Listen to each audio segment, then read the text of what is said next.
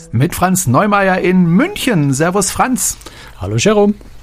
Und mit Jerome Brunel aus Haupt am Neckar. Und jetzt ist mir gerade der Kopfhörer aus meinem Öhrchen herausgegangen. Machen wir es gleich wieder rein, damit ich den Franz höre. Denn wir kommunizieren ja wie immer über Clubhouse. Das ist eine App, die gibt's inzwischen für alle Betriebssysteme, die so auf dem Markt sind. Und wir zeichnen immer live auf vor Publikum auch heute wieder einige dabei in Clubhouse, die uns da live verfolgen und die sich natürlich auch melden können, wenn sie was zu sagen haben, wenn sie was beitragen möchten zu unserem Thema, äh, das wir heute haben. Und Franz, du warst wieder unterwegs. Hurra, hurra. Corona hat ja lange Zeit verhindert, dass du überhaupt ein Schiff auch nur von weitem gesehen hast. Äh, inzwischen fährst du wieder einigermaßen regelmäßig auf Schiffen durch die Gegend und bist dabei glücklich, nehme ich an. Ja, es ist sehr, sehr viel eigentlich im Moment sogar los. So, ein bisschen mehr wie vor der Pandemie sogar, weil natürlich die Reedereien ganz, ganz viel Nachholbedarf haben. Und äh, ja, ich, ich, möchte natürlich auch möglichst bei jeder Reederei äh, auf den aktuellen Stand wieder kommen. Es ist ja dann doch zum Teil eben mehr als zwei Jahre her, dass man irgendwo äh, war und da verändert sich einiges. Und insofern da so mal wieder die, die, die, die Verbindung zurückzukriegen, äh, sich auch wieder zu erinnern an viele Schiffe und Schiffsklassen, ähm, ist schon ganz vernünftig. Aber es ist gerade äh, schon ordentlich was los. Also ich kann nicht mal mehr überall mitfahren, wo ich, wo ich Einladungen bekomme, einfach weil echt großer Nachholbedarf da ist. Ich glaube, das ist bei den Reedereien äh, in der Hinsicht dasselbe wie bei den Passagieren, die jetzt zwei Jahre nicht oder, oder anderthalb Jahre oder so nicht fahren konnten, die eben jetzt auch äh, unbedingt endlich wieder fahren wollen. Die Buchungszahlen sind bei den Reedereien sind immens hoch, vor allem für nächstes Jahr. Na, jetzt im Moment ist alles ja immer noch sehr kurzfristig, aber für nächstes Jahr sind die Buchungszahlen, sind also, die Reedereien melden ständig irgendwelche Buchungsrekorde, die weit über dem liegen, was sie vor 2000, äh, vor der Pandemie hatten. Insofern äh, ganz spannend eigentlich, aber auch nicht verwunderlich, nur wenn man so lange nicht kann. Jetzt wieder los. Du warst wieder unterwegs und zwar diesmal auf der Harmony of the Seas. Das ist äh, weltweit das zweitgrößte Schiff. Franz, wieso gibst du durch mit dem zweitgrößten Schiff zufrieden? Warum nicht mit dem größten? also zum einen ist der Unterschied natürlich minimal. Ja, das sind irgendwie so, ich weiß gar nicht, irgendwie ein paar, paar, paar hundert, äh, paar hunderter Stellen bei der Bruttoraumzahl und irgendwie so 20 Passagiere mehr oder weniger. Ist nicht genauso im Kopf, äh, wo der Unterschied genau zwischen der Harmony und der Symphony ist. Die Schiffe sind nahezu identisch. Ne? Sind alle, äh, gehören zur Schiffsklasse der, der, der, der Oasis-Klasse von Royal Caribbean, die insgesamt die größten Kreuzfahrtschiffe der Welt sind. Da gibt es inzwischen mehrere und äh, immer wenn Royal Caribbean Neues baut, ist es noch so klitzekleines bisschen größer. Nächstes Jahr kommt ja die Wonder of the Seas, die ist dann nochmal noch mal wieder ein kleines Stück größer, hat also nochmal 100, ich glaube 110 Passagiere mehr, ähm, was aber jetzt in den Dimensionen keinen, keinen so wirklich großen Unterschied macht. Also das ist, das Schiff wird genauso wirken wie, wie die anderen auch, äh, auch wenn die äh, Wonder of the Seas jetzt nächstes Jahr noch ein paar neue Features hat, aber im Grunde ist das einfach, sind es einfach die größten Schiffe der Welt und, und von, der, von der Baustruktur, von der, von der Architektur äh, sind die alle identisch mit kleinen Unterschiedchen. Der eine oder andere wird sich jetzt wundern, vielleicht, äh, wieso war der denn auf der Harmony of the Seas unterwegs? Weil erstens mal haben wir über dieses Schiff schon mal ausführlich berichtet vor einigen Jahren. Das ist das eine. Das andere, es ist halt auch kein neues Schiff mehr. Es ist jetzt schon einige Jahre unterwegs. Trotzdem wollen wir heute über dieses Schiff sprechen, beziehungsweise eigentlich nicht über das Schiff selber, weil wie gesagt, das haben wir ja schon, sondern über, naja, wie soll ich es nennen, die Schiffsklasse, die Größe des Schiffes. Also es ist ja ein wirklich wahnsinnig großes Schiff. Und da gibt es ja viele, viele Vorurteile von vielen Menschen, ähm, das betreffen. Und zum Beispiel mein Vater, also den versuche ich ja schon seit Jahren zu überzeugen. Ich, ich würde es gar nicht mal vorurteilen, ich würde es ja? einfach sagen, vielleicht Meinungen, Sichtweisen. Ja, ja. oder Meinungen. Okay, äh, mein Vater zum Beispiel, äh, den kriege ich nicht auf ein Schiff, das hat zwei Gründe. Ein, einen guten Grund, sage ich mal, weil er hat einfach Angst vor tiefem Wasser. Er kann nicht schwimmen. Ähm, wobei einem das sowieso nicht hilft, äh, wenn so ein Schiff untergehen sollte, ob man da schwimmen kann oder nicht, macht da, glaube ich, keinen allzu großen äh, Unterschied. Nee, also äh, das andere, an der Pfütze, wenn du betrunken genug bist. Ne? So sieht's aus. Ähm, das andere ist, äh, und da kann ich es nicht so ganz nachvollziehen, er sagt halt, naja, auf so großen Schiffen sind mir einfach zu viele Leute. Ja, das ist mir zu crowdy. Das ist, das ist, da habe ich ja nirgendwo meine Ruhe. Und ähm, solche Meinungen, sage ich mal. Bei meinem Vater ist es tatsächlich ein Vorurteil, weil der war ja noch nie auf einem Kreuzfahrtschiff. Ähm, solche Meinungen sind weit verbreitet und ähm, ja, Franz, äh, du warst ja jetzt gerade wieder auf so einem großen Schiff. War es dir denn zu crowdy? War es dir denn zu voll? Ich meine, gut, jetzt ist sowieso Corona, da werden mhm. die Schiffe nicht ganz gefüllt, aber du warst ja auch schon früher auf diesem Schiff, als es noch kein Corona gab. Ähm, ist es denn wirklich so crowdy auf so großen Schiffen? Also es sind mehrere Aspekte. Das eine ist, muss man schauen, es kommt drauf an, was für Schiff das ist. Also es ist sicher ein großer Unterschied, ob ich jetzt auf einer äh, MSC Grandiosa unterwegs bin, äh, die natürlich jetzt auch preislich vom Niveau her einfach ein Stück drunter ist, oder ob ich auf einer Harmony of the Seas unterwegs bin. Äh, oder wie wir vor kurzem hatten, das ist kein ganz so großes Schiff, aber auch schon nicht mehr ganz so klein, eine Celebrity Apex. Da denke ich, muss man schon zwischen großen Schiffen insgesamt nochmal unterscheiden und, und sagen, von welcher, von welcher Art, von welcher Preiskategorie, von welcher Luxuskategorie großes Schiff spreche ich. Ähm, aber generell ist so meine, meine erste Reaktion, wenn jemand sagt, das ist immer so voll auf diesen, das sind so viele, andersrum, es sind so viele Menschen auf so einem Schiff, wenn wir sagen, und hast du schon mal einen Städteurlaub in London gemacht?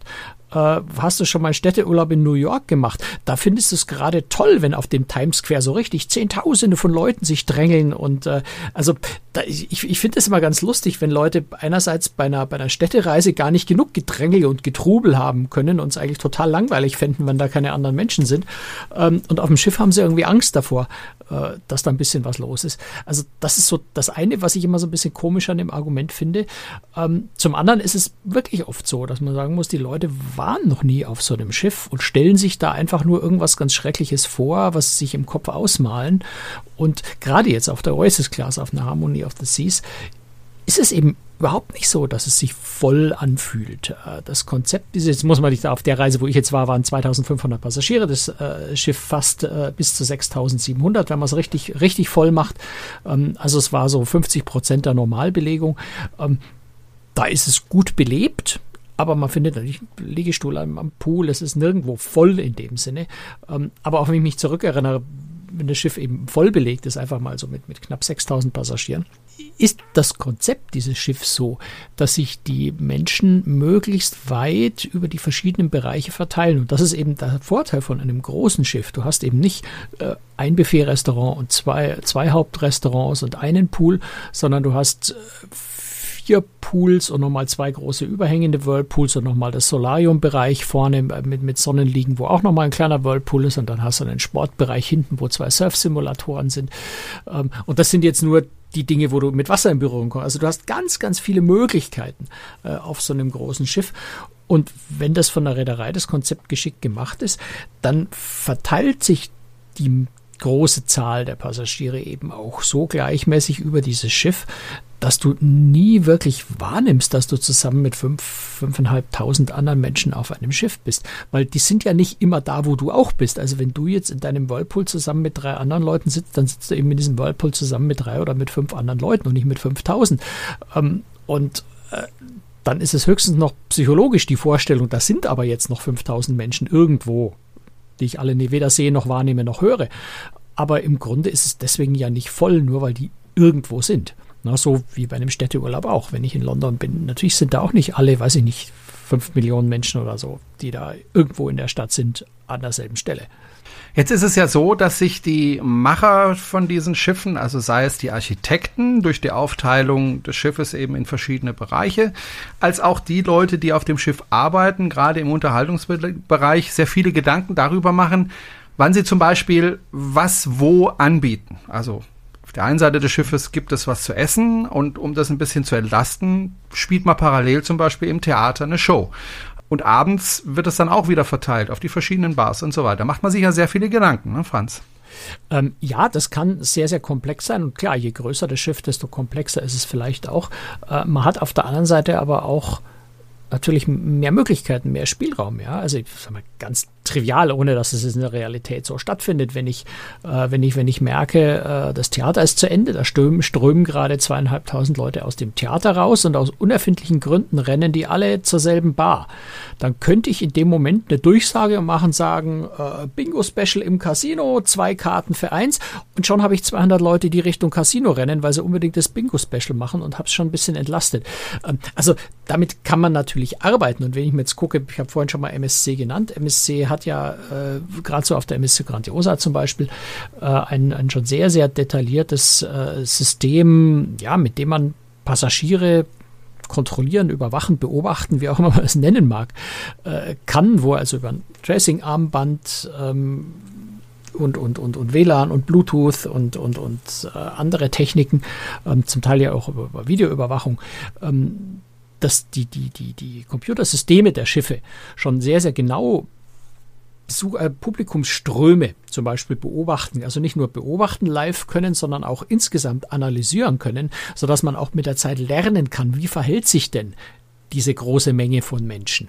Und äh, da, da ist dann wieder ein Vorteil, je mehr Menschen sind, desto eher ist es statistisch äh, ausgeglichen. Du kannst, je mehr Menschen du beobachtest, desto präziser kannst du vorhersagen, was diese große Menge an Menschen äh, potenziell tun wird. Und das ist so ähnlich wie, wir haben auch schon mal darüber gesprochen, im Restaurant. Wenn ich auf der Speisekarte vier verschiedene Hauptspeisen habe, der Koch weiß vorher ziemlich genau, wie viel Prozent der Leute ein Steak, ein Hummer, äh, ein Nudelgericht und, und, und den Fisch bestellen werden ähm, und hat relativ wenig Lebensmittelabfall, einfach weil er aus Erfahrung und, und Beobachtung über die Zeit ähm, weiß, wie sich Leute verhalten werden. Und genau dasselbe kann man eben auch anwenden auf äh, Entertainmentverhalten am Abend, wo man sagt, wie viele Leute bevorzugen äh, die Disco, wie viele Leute bevorzugen eine Show, wie viele gehen lieber in die Comedy-Show, äh, wie viele setzen sich an welche Bar. Das sind so Beobachtungen, die man über die Zeit äh, haben kann und entsprechend das Programm so gestalten kann, dass du eben diese gleichmäßige Verteilung kriegst. Und wenn du zusätzlich elektronische Möglichkeiten hast, das ist sicher die Zukunft, das wird, wird sicher immer mehr werden, in Klammern, weil es den Reedereien dann auch ermöglicht, noch mehr Menschen auf die Schiffe zu tun, ohne dass es auffällt, wenn du sie besser verteilen kannst, die Leute, kann man also über Verhaltensbeobachtungen und, und Verhaltensmuster ähm, das Ganze noch sehr viel feiner steuern und, und so mm, auslegen und planen, dass sich die Leute eben gut verteilen. Und letztendlich ist es ja gut für alle. Ne? Jeder ist da, wo es ihm Spaß macht, wo es ihm Freude macht und nirgendwo ist es voll. Das wäre so der Idealzustand.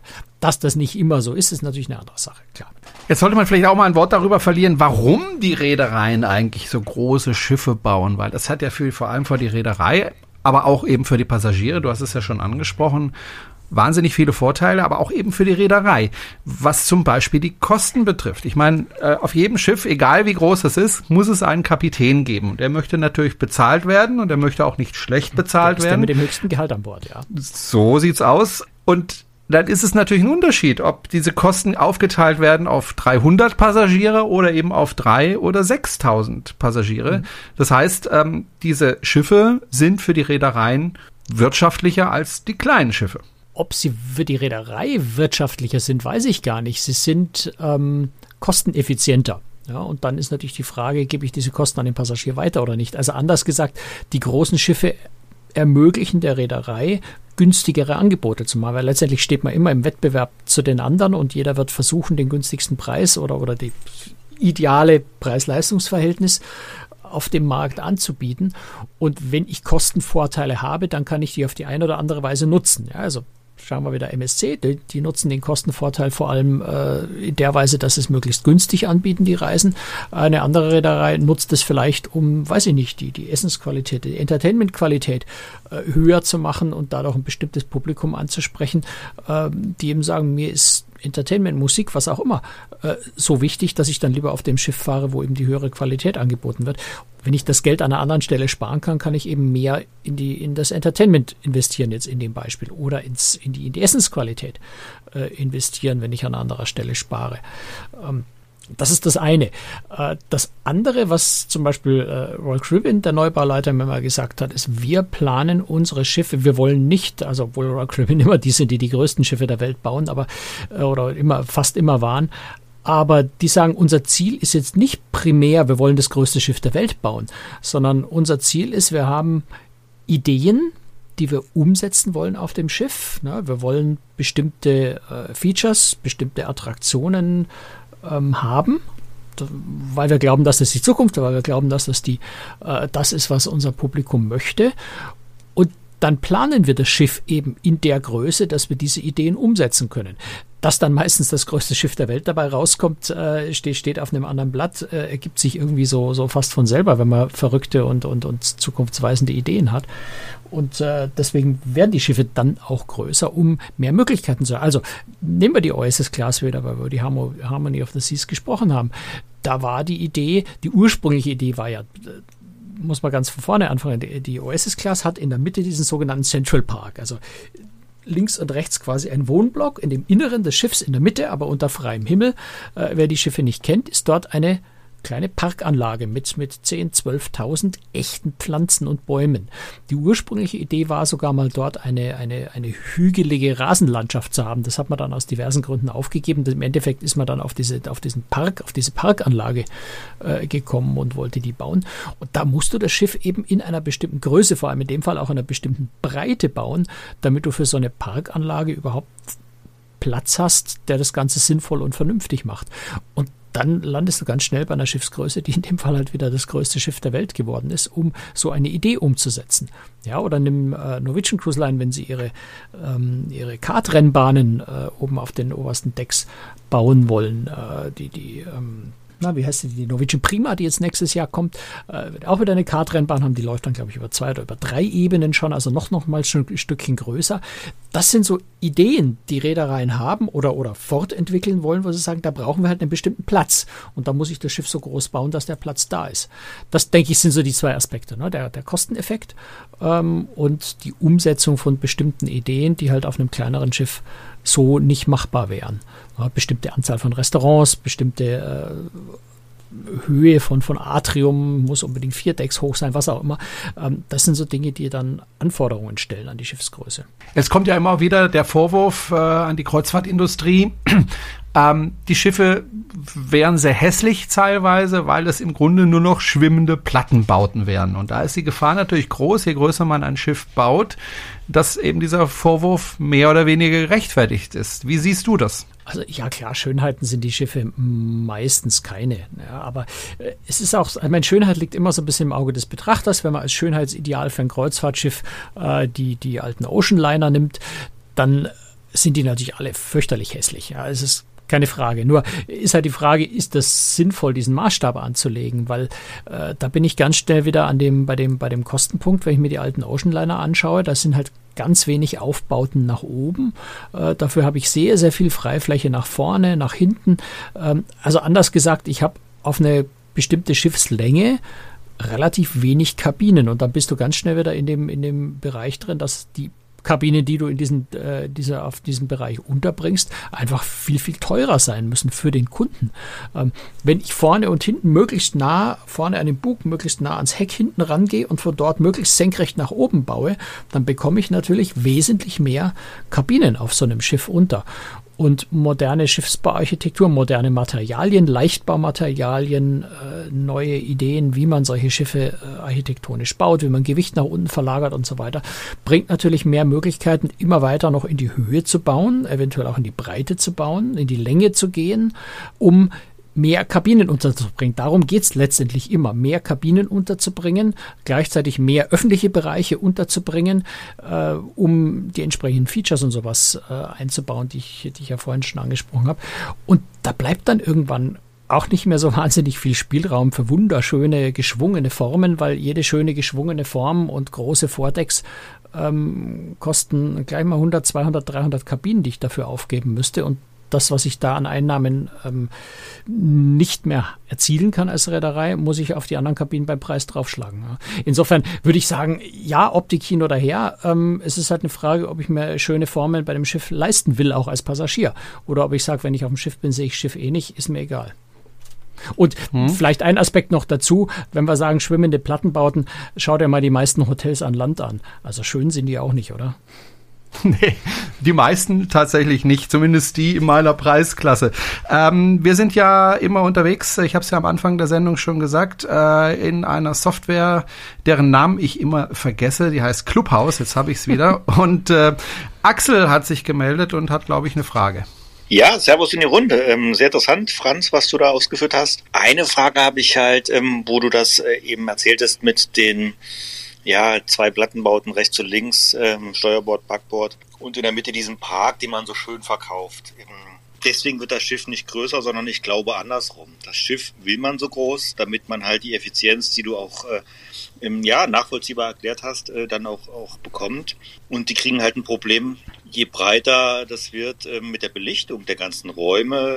Ähm, man will vielleicht dann auch wieder belichtbare, nach innen gerichtete, zum Park gerichtete Kabinen anbieten, auch die ganzen Funktionsbereiche, Läden, Shops, wie auch immer.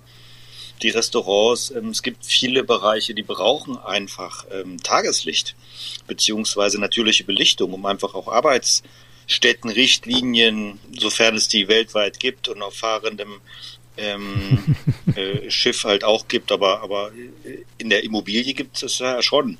Und ich glaube einfach, das ist ein geschickter Marketing-Gag, dann zu sagen, ja, dann machen wir halt diese beiden Blocks und in der Mitte machen wir halt unsere ehemals überdachte Mall jetzt ähm, als, als kleinen durchgesteckten Park. Ich finde es sehr interessant. Nur die, ich sag mal, die Herleitung wäre für mich vielleicht eine aus beruflichen Sicht, aus beruflicher Sicht etwas andere. Vielleicht liege ich da aber auch falsch. Ich glaube, das ist nicht so von der Hand zu weisen. Das, das spielt sicher mit eine Rolle. Und natürlich, äh, also sowohl im Central Park als auch es gibt im hinteren Bereich äh, der OSS Class nochmal den sogenannten Boardwalk. Das ist ja auch nochmal so ein Bereich mit, mit innen, äh, der ist dann nach, nur nach hinten offen, weil da nochmal ein großes äh, arenaartiges Freilufttheater, das Aquatheater ist.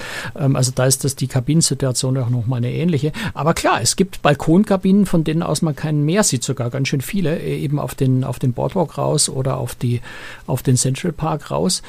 Ähm, und klar, die Kabinen brauchen Tageslicht. Äh, insofern spielt das schon eine Rolle. Wobei die Mall, die du angesprochen hast, also die Royal Promenade, die gibt es auf der Harmony, auf der Oasis Class ja auch noch. Die liegt unterhalb äh, von, ja. dem, äh, von, dem, von dem Central Park und hat eben so schöne große Skylights, sodass ich in dem Fall sogar äh, durch den äh, Central Park, durch, äh, durch diese, diese großen Glaskonstrukte, äh, selbst auf der Royal Promenade dann sogar nochmal Tageslicht habe. Ähm, also man muss schon, glaube ich, man darf das nicht, nicht, nicht unterschätzen, was für Wirkung solche Features auf die Passagiere, auf das Publikum haben. Die Oasis Class ist innerhalb von Royal Caribbean immer noch, und ich meine, die, die Oasis of the Seas ist jetzt äh, 2009, also äh, vor zwölf Jahren in Dienst gestellt worden. Diese Schiffsklasse ist immer noch die, die mit deutlichem Abstand höhere Tagesraten erzielt wie alle anderen Schiffe. Also die Schiffe sind wahnsinnig beliebt, sind sehr, sehr attraktiv für das Publikum und das liegt schon auch an ebenso Features wie dem Central Park.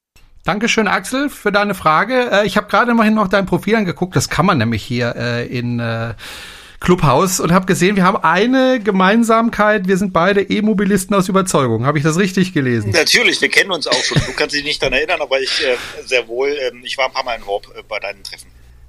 Ah, wunderbar. Vielleicht findet es ja nächste Woche, äh, nächste Woche, nächstes Jahr wieder statt. Mal gucken, ob Corona uns dieses Jahr lässt. Würden wir uns dann vielleicht wieder treffen. Sehr schön. Und ich habe auch noch gesehen, Entschuldigung, Franz, äh, wenn ich das noch da dazu mache, äh, du, kümmerst, du kümmerst dich um Planetarien.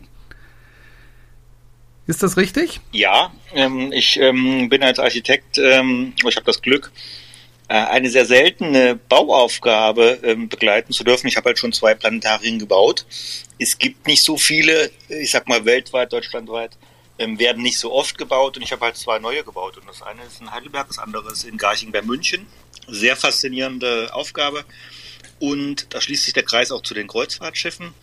Wir haben äh, hier in Garching so ein, so ein schönes ähm, so, so, so, ein Kuppeldach, so ein Glasdach mit der Sternkarte des südlichen Sternenhimmels als Konstruktionsgimmick. Äh, und die Firma, die das gemacht hat, die baut sonst halt die Glastreppen für die Apple Stores weltweit. Und die haben halt auch, ich glaube, in den letzten drei oder vier Jahren einige dieser, dieser großen Kreuzfahrtschiffe ähm, mit, mit sehr hochwertigen Glasdächern halt versehen, weil einfach mhm. dieses Thema ähm, ich sag mal, oberes Deck ganzjährig warm zu bespielen und halt auch Licht bis runter in, äh, in, den tiefen Schlund zu bekommen, das ist halt einfach immer ein Thema und ähm, so schließt sich halt der Kreis thematisch ein bisschen. Mhm. Der, der Kreis schließt sich noch auf einem anderen Weg. Genau. Äh, du weißt ja vermutlich, dass es auch ein Planetarium auf einem Kreuzfahrtschiff gibt. Äh, die, die Queen Mary 2 hat sogar ein sehr, sehr, sehr, sehr tolles, sehr, sehr großes Planetarium an Bord äh, des Schiffs. Da kann ich jetzt natürlich keine Sterne beobachten. Das ist also ein, ein, ein, ein Projektions, ich weiß nicht, da kennst naja, du dich besser aus, wie das heißt. Ein Planetarium geht immer mit künstlicher Projektion. Also okay. von daher guckt man nicht in den Himmel, weil das wäre ein Observatorium. Ah, okay, gut. Genau. Den Unterschied kannte ich noch nicht. Genau. Gut, verstehe. Man lernt nie aus, Franz. Nö, ich ist ja da, dafür, nee. dafür bin ich auf der Welt. Das macht Spaß, immer was Neues zu lernen. Ja. Nee, es war auch, ich habe mich auch deswegen interessiert, weil ich eben sehr oft äh, früher, vor ungefähr zehn Jahren, sehr oft mit dem Chef des Planetariums in Stuttgart zusammengearbeitet habe. Als ich noch beim Hörfunk gearbeitet habe, habe ich den, mit dem regelmäßig kommuniziert, um die neuesten Programme vorzustellen. Aber mit Stuttgart, Axel, hast du nichts zu tun. Nein, nein. Gut. Alles klar, Axel. Ich danke dir für deine Frage. Aber und, Thema Planetarium trotzdem ja? noch, noch, kurz mit, mit reingeworfen, weil wir da gerade sind. Äh, wenn wir von der Queen Mary 2 sprechen, ist natürlich auch ein sehr, sehr großes Schiff. Ist jetzt nicht, äh, nicht einer der allergrößten, äh, was Bruttoraumzahl angeht, was Länge angeht schon.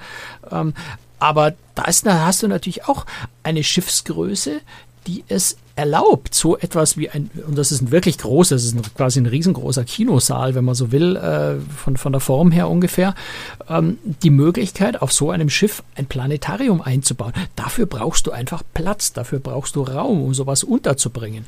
Und da ist die Größe von so einem Schiff schon äh, einfach ganz hilfreich oder, oder einfach Voraussetzung dafür. Sonst geht sowas nicht. Dann kann man jetzt natürlich fragen, braucht sowas auf einem Schiff?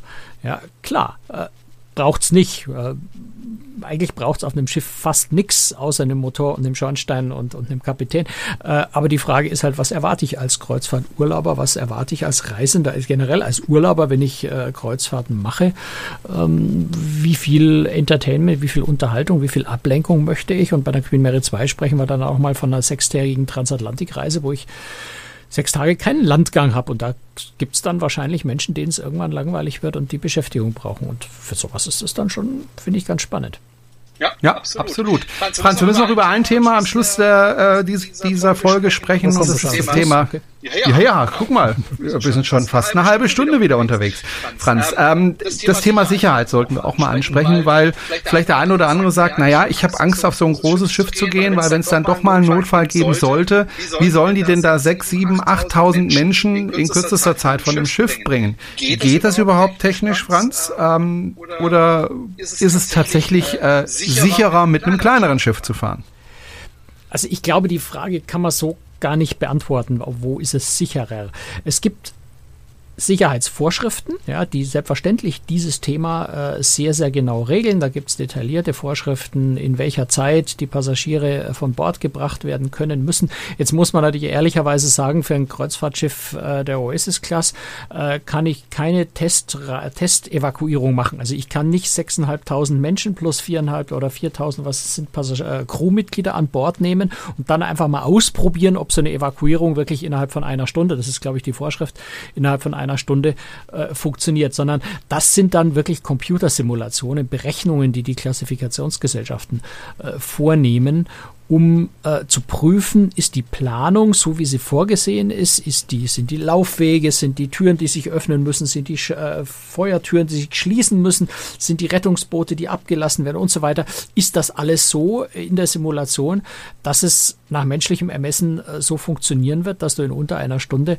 äh, die Passagiere und die Crew komplett von Bord bringst? Und da glaube ich. Aber das ist bitte, das ist, hat viel mit persönlicher Überzeugung zu tun und viel mit dem, was ich natürlich auch gesehen habe auf den großen Schiffen und was ich auch an der Werft zum Teil gesehen habe, äh, wie solche Schiffe geplant und gebaut werden.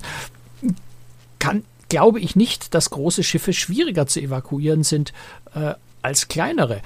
Ähm, weil du hast ja in, in jeder Hinsicht andere Dimensionen. Du hast ja, es ist ja nicht so, dass du auf einem großen Schiff 6000 Passagiere hast, aber nur zwei Rettungsboote, 100 Leuten, sondern du hast ja die, die ganze Sicherheitsinfrastruktur skaliert ja mit.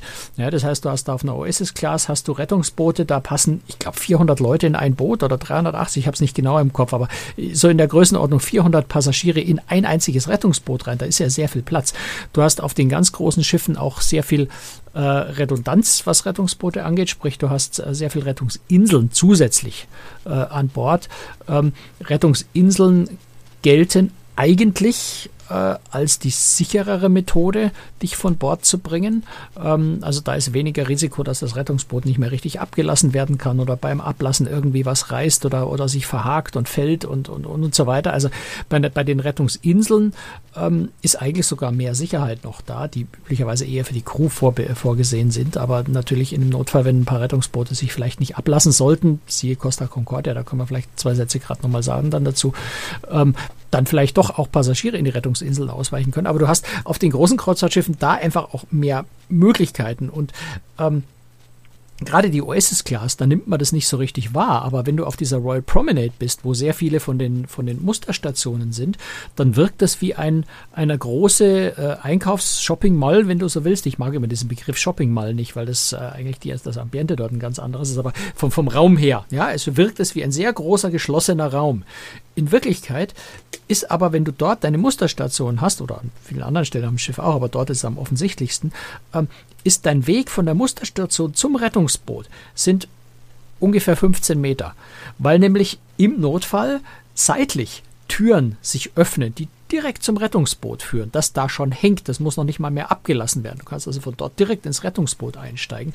Also eine sehr, sehr effiziente Art und Weise eigentlich, ähm, Leute in die Rettungsboote zu bekommen, wenn es denn mal nötig ist. In aller Regel ist ja, wenn überhaupt Notfälle auftreten, ist ja das in die Rettungsboote, also das Schiff verlassen ja immer die ähm, die allerletzte Möglichkeit, weil das Schiff selber immer der sicherste Ort an und für sich ist.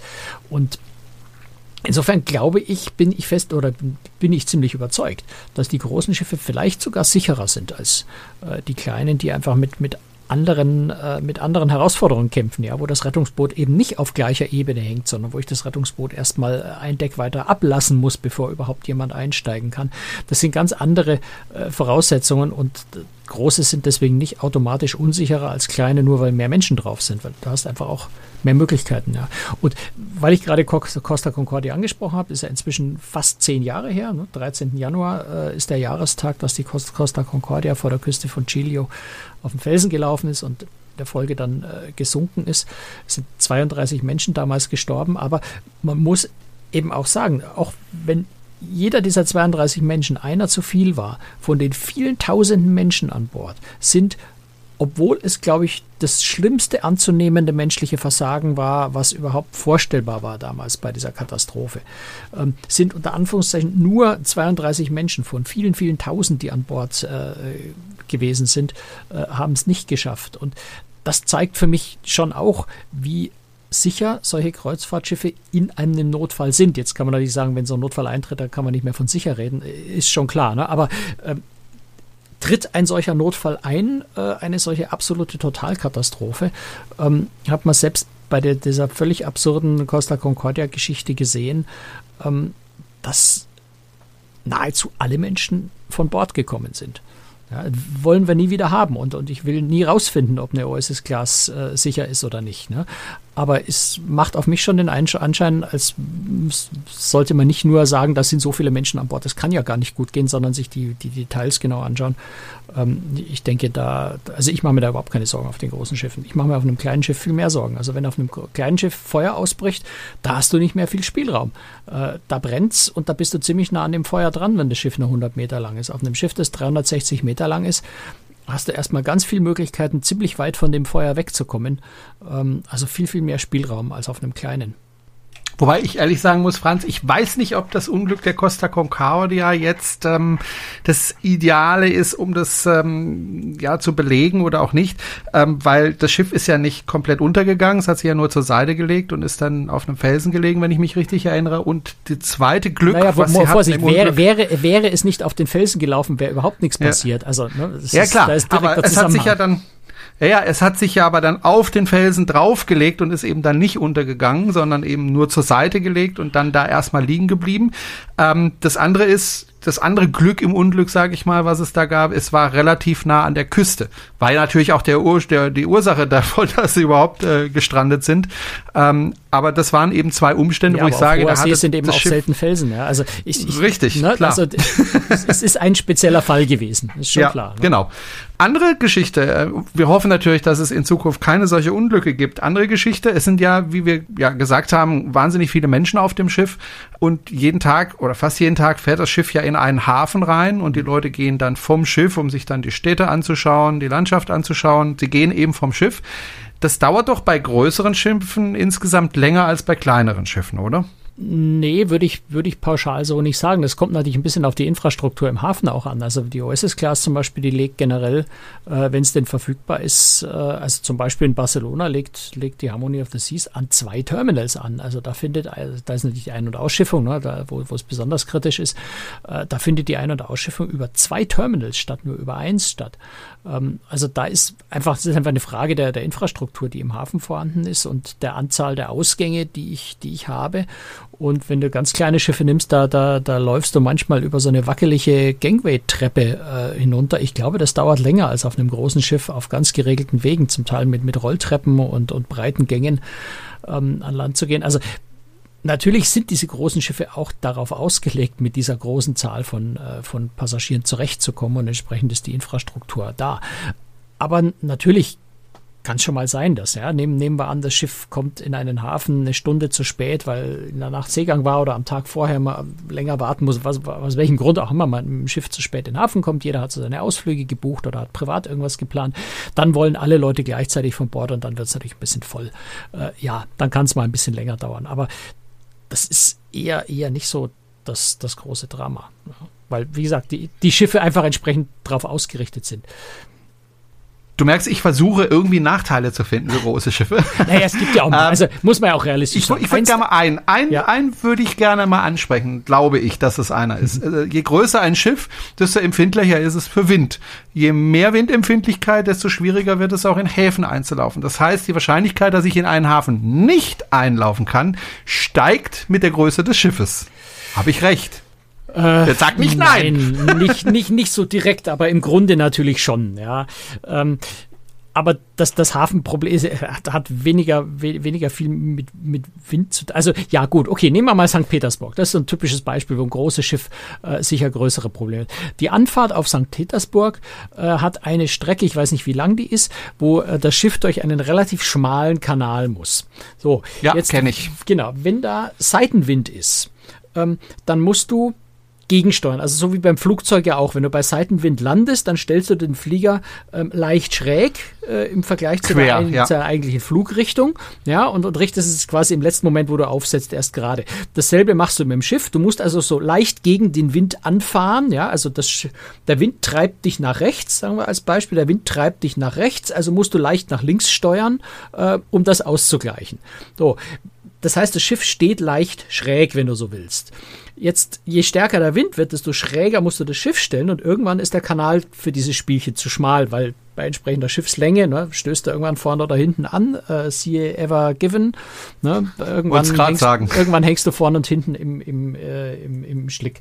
So, das heißt, klar, dort ist ab einer gewissen ähm, Windgeschwindigkeit, einer gewissen Windstärke kommen größere Schiffe nicht mehr durch, während ein kleineres sich stärker noch querstellen kann, weil es kürzer ist und, und sich da noch durchmanövrieren kann. Ähm, aber das ist, äh, ja, das ist nicht, nicht, nicht so, no, so das entscheidende Problem. Das größere Problem ist, dass die ganz großen Schiffe einfach auch wirklich nur in ganz große Häfen überhaupt reinfahren können, weil die Piers nicht lang genug sind, weil die Infrastruktur nicht, nicht groß genug, umfangreich genug ist für die großen Schiffe. Das heißt, und das, da sehe ich persönlich jetzt den größten Nachteil bei großen Kreuzfahrtschiffen, ist schlicht und einfach, sie können ganz, ganz viele Häfen nicht anfahren, sondern sie fahren diese Rennstrecken, ne? also Barcelona, Marseille, ähm, Livorno, Civitavecchia, äh, Palma di Mallorca, irgendwie sowas. Neapel können die ganz großen Schiffe auch noch ran. Ähm, aber sie können eben nicht nach, gut, in Nizza muss man sowieso tendern, aber da, tendern brauchst du mit so einem großen Schiff erst eigentlich gar nicht versuchen, weil da wird es dann wirklich schwierig, so viele Leute schnell und, an Land und wieder zurückzubringen. Ähm, das heißt, du bist mit den großen Schiffen auf große Häfen angewiesen, was der natürlich ganz, ganz viel Möglichkeiten für die Routenführung, äh, für die Destinationen nimmt, ähm, so dass das sicher das wichtigste Argument, finde ich, das wichtigste und das einzig wirkliche zugkräftige Argument für kleine Schiffe ist zu sagen, ich möchte eben ganz spezielle kleine besondere Häfen und besondere Routen fahren. Das geht mit den großen Schiffen nicht. Das ist sicher so der gravierendste Nachteil, finde ich. Ähm, es ist ein Argument, was wir doch gar nicht, komischerweise, was, was du überhaupt noch nicht gebracht hast, was äh, eigentlich oft als erstes kommt. Das heißt, auf so einem großen Schiff spürt man ja das Meer gar nicht mehr, man sieht das Meer gar nicht, man merkt gar nicht mehr, dass man auf dem Ozean ist. Stimmt. Ja, stimmt eben nicht, finde ich. Stimmt eben überhaupt nicht, finde ich. Also eins, ein, ein, eine Sache ist natürlich mal ganz wichtig. Es ist toll, wenn jemand so seefest ist, dass ein Seegang nicht stört und, und dass es ihn überhaupt nicht stört, dass das 100 Meter lange Schiff es fürchterlich im Wind in den Wellen rumbeutelt, wenn, der, wenn die Wellen schon nur drei, vier Meter hoch sind. Äh, da hast du auf einem großen Schiff einen großen Vorteil. Äh, es liegt bis zu, einer, bis zu einer gewissen Wellenhöhe einfach wesentlich ruhiger im Wasser.